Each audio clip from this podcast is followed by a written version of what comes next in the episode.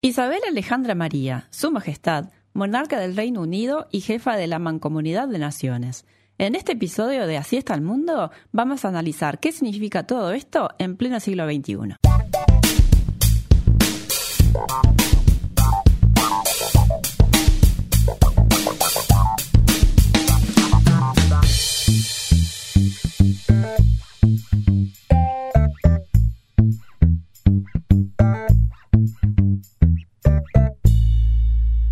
A todos, mi nombre es Silvia y les doy la bienvenida a Así está el mundo.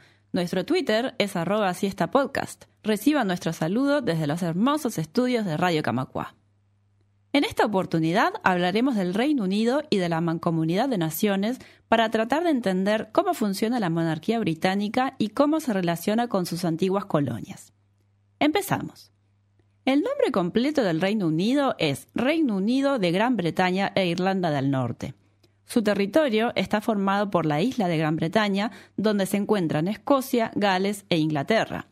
Aparte está Irlanda del Norte, que se encuentra en la isla de Irlanda, así como otras islas más pequeñas a su alrededor. El Reino Unido está comprendido por estos cuatro estados que acabamos de mencionar y es gobernado mediante un sistema de monarquía parlamentaria con sede de gobierno en Londres, más tres administraciones descentralizadas en Edimburgo, Cardiff y Belfast.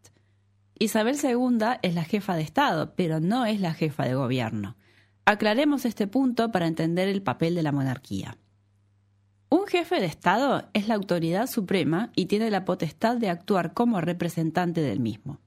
Vale aclarar que en un régimen como el que estamos estudiando hoy, el jefe de Estado no tiene poder ejecutivo, pero sí participa de decisiones gubernamentales. El jefe de gobierno es el primer ministro, puesto que ocupa el miembro del Parlamento que obtiene la mayoría de votos en la Cámara de los Comunes, que por lo general es el líder del partido político con más asientos en dicha Cámara.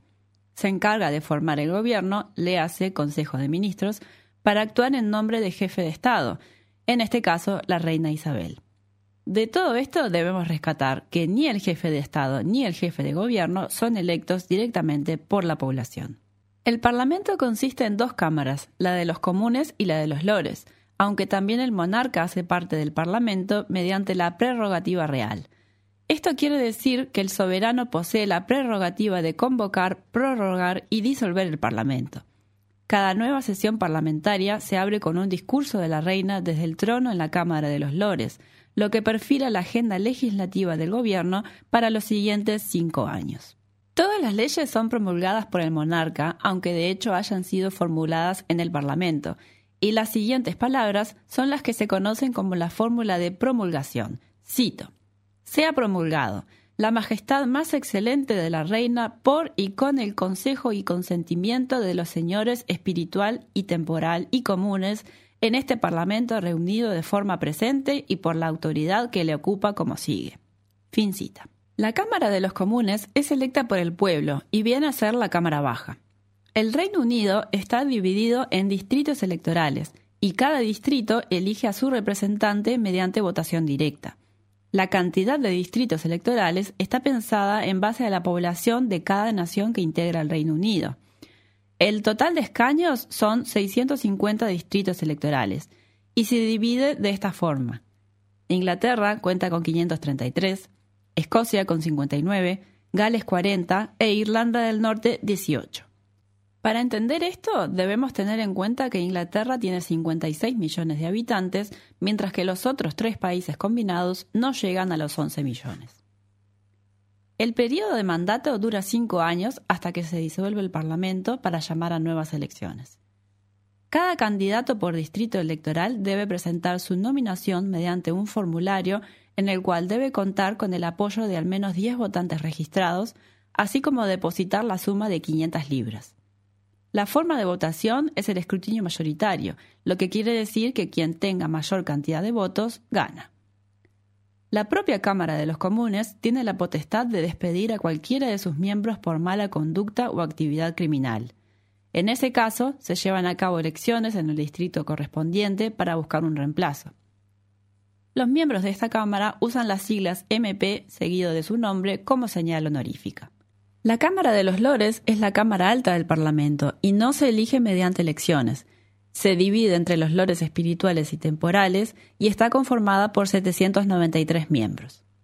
Los lores espirituales son 26 obispos que poseen una larga carrera eclesiástica dentro de la Iglesia anglicana, mientras que los lores temporales son miembros con derecho vitalicio no hereditario nombrados por el monarca con el asesoramiento del primer ministro. La Cámara de los Lores está formada por gente de prestigio, intelectuales, hombres y mujeres del negocio, actuando como órgano asesor al reino. Tiene la función de controlar la actuación del gobierno mediante comisiones, aunque es un rol secundario, ya que no posee la capacidad de derrocar al primer ministro. También discute los proyectos de ley que la Cámara de los Comunes le remite, especialmente para que sean analizados desde un punto de vista técnico y analítico. Tiene la potestad de rechazar leyes emitidas por los comunes, aunque solamente por el periodo de un año. Punto interesante a resaltar que quizás no sabían, el Reino Unido no tiene una constitución escrita. Lo que tiene es una constitución no codificada compuesta por tratados, decisiones judiciales, estatutos y convenciones parlamentarias. Este conjunto de jurisprudencia equivale a una constitución. El gabinete del Reino Unido se forma por 23 ministerios y secretarías de Estado, sumado a 20 departamentos no ministeriales y 411 agencias públicas. En lo que respecta al primer ministro, este cargo es designado por el monarca en base a la persona que cuente con el apoyo mayoritario en la Cámara de los Comunes, que normalmente forma parte del partido con mayor cantidad de escaños.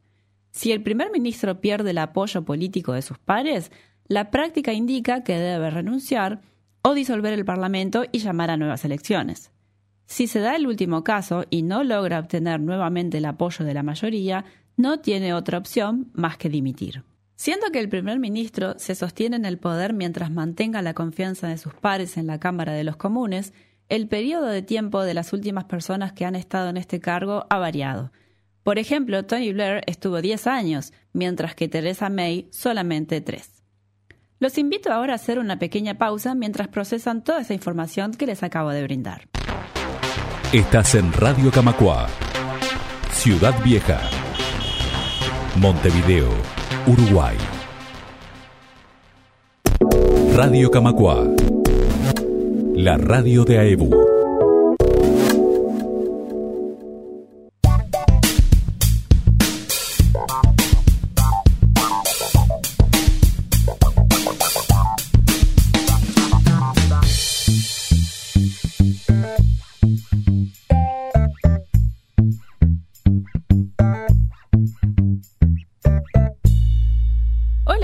Bienvenidos nuevamente a Así está el mundo.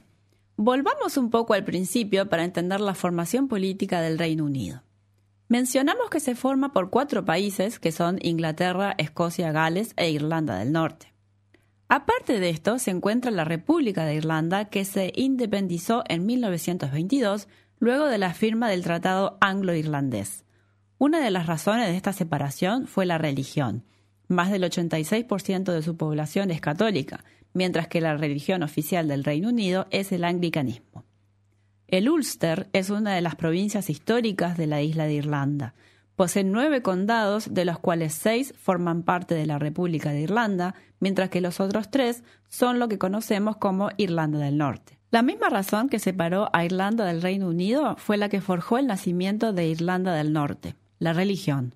Cuando se firmó el Tratado Anglo-Irlandés, la mayoría de las personas al norte se manifestaron a favor de permanecer en el reino, ya que profesaban el anglicanismo. De todo esto debemos entonces recordar que la isla de Irlanda cuenta con dos estados, la República de Irlanda e Irlanda del Norte. Y aquí un dato curioso, este último país no posee bandera propia. Tuvo una similar a la de Inglaterra hasta 1972, pasando a usar después la que conocemos como Union Jack. Inglaterra, Escocia y Gales, por el contrario, sí poseen banderas propias. En lo que se refiere a idiomas, Inglaterra impuso el inglés por sobre el gaélico y el galés. Especialmente durante el siglo XIX fue muy dura la imposición del inglés como forma de dominio cultural, haciendo que estos otros dos idiomas estuvieran peligrosamente cerca de desaparecer.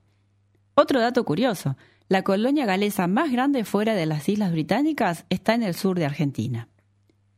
Sería imposible para mí resumir en un programa la historia del Reino Unido y cómo llegó a ser lo que es hoy en día, sumado a la importancia que tiene en el plano geopolítico a nivel mundial. Los invito a que investiguen al respecto ustedes mismos sobre su rica historia.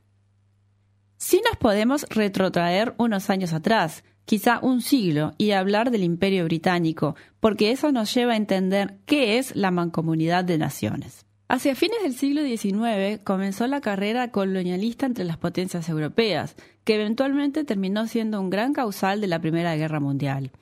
El potencial se medía en cantidad de kilómetros cuadrados ganados, con la prerrogativa de que la superioridad racial por sobre pueblos que no eran capaces de gobernarse propiamente a sí mismos debido a su baja aptitud para ello. De esta forma, durante la época victoriana, el Imperio Británico logró que una cuarta parte de la población mundial fuese súbdita de la reina Victoria y un quinto de la tierra fueran de su propiedad. Entre fines del siglo XIX y comienzos del siglo XX, se fue negociando la autonomía de las colonias, por ejemplo, en Canadá, Australia y Nueva Zelanda, ya que las grandes extensiones de territorio reclamaban una mejor forma de gobierno, aunque nunca se perdió la conexión con el Foreign Office en Londres. Con la creación de la Sociedad de Naciones, predecesora de la ONU y a la cual nos referimos en el segundo programa, el Reino Unido vio crecer sus dominios, especialmente con la desaparición del Imperio Otomano, así como por la cesión de las antiguas colonias alemanas. Eventualmente Gran Bretaña, vencedora en la guerra, se dio cuenta que le faltaba capacidad financiera para mantener aquel vasto imperio, lo que nos lleva a la década de los años 20, durante la cual se comenzó a otorgar la independencia a ciertos dominios, reconociendo así el mismo estatus que la metrópoli, es decir, un Estado libre de interferencias legislativas y autónomo en sus relaciones internacionales. Canadá fue la primera antigua colonia en ser reconocida como Estado, seguida por Australia. Ya luego de la Segunda Guerra Mundial, el crecimiento del movimiento anticolonialista en territorios súbditos crecía sin control, lo que hizo que India, así como otros países en Asia, reclamaran ser reconocidos como estados independientes. De esta forma, sumado al caos financiero en el que había quedado el Reino Unido luego de las dos grandes guerras, se fue desmantelando el Imperio Británico para dar nacimiento a la Mancomunidad de Naciones. La Mancomunidad Británica de Naciones es una organización internacional que nuclea 54 estados independientes y semi-independientes. Su principal objetivo es la cooperación internacional y por supuesto Isabel II es la cabeza de la organización. Uno podría asumir, luego de todo lo que le conté, que países miembros son ex colonias o países que de alguna forma tuvieron un enlace histórico o político con el Reino Unido. Sin embargo, no es así. Por ejemplo, en 1995, Mozambique fue admitido en la mancomunidad a pesar de no tener el mismo historial que los otros países miembros. Recordemos que este país fue colonia portuguesa y no británica. Esto trajo una gran polémica en su momento y se consideró una maniobra económica y neoimperialista. En su momento se justificó alegando que era en pro de la lucha contra el racismo en África y que de ahí en adelante solo se admitirían países que tuviesen una conexión histórica con el Reino Unido. No obstante, poco duró esto, ya que en el 2009 se repitió la situación admitiendo a Ruanda como país miembro, antiguo protectorado alemán y belga. Algunos países que forman parte de la mancomunidad son Malasia, Malta, Singapur o Sri Lanka. La Mancomunidad de Naciones busca promover la prosperidad económica, la paz y la democracia, de hecho, en 1961, Sudáfrica se retiró de esta organización ante la presión de los otros países miembros debido a sus políticas racistas. Fue readmitida en 1994. Algunos países reconocen a Isabel II como jefa de Estado, otros no. Lo importante sobre este punto siempre está relacionado con la soberanía, concepto que explicamos en el primer programa. ¿Qué quiero decir con esto? Quizá cuando les hablo de visitas reales les vienen a la cabeza fotos del príncipe Carlos o cualquier otro miembro de la familia real sentado en algún palco especial mirando cómo los nativos muestran su cultura o les rindan respeto. Y es quizá más chocante cuando estas personas son negras, porque no nos deja olvidar el pasado colonialista e imperialista del Reino Unido. El príncipe Enrique y su esposa se refirieron a esto cuando dijeron públicamente que la mancomunidad de naciones debe reconocer su pasado, por más incómodo que sea. Los líderes de la mancomunidad se reúnen cada dos años para establecer una agenda de trabajo, aunque sigue estando en la mente de los que miramos esto por fuera, si de verdad sus planes de trabajo son efectivos o si son para que el lazo con la metrópoli no se corte nunca. Amigos, los dejo por aquí esperando que les haya gustado este programa. Recuerden suscribirse y activar las notificaciones para recibir las últimas novedades de Así está el mundo. Espero sus comentarios durante la semana. Y sí, para los que estaban preguntando, próximamente vamos a hablar de asilo político, Julian Assange y su gato en la Embajada de Ecuador. Así está el mundo es presentado y producido por mí, Silvia Cuitiño. Por Radio Camacuá, registro sonoro y edición a cargo de Alexis Vilariño. La canción que acompaña este podcast es Aces High de Kevin MacLeod. En Twitter nos encuentran como arroba así podcast. Desde Radio Camacuá nos despedimos hasta el próximo episodio.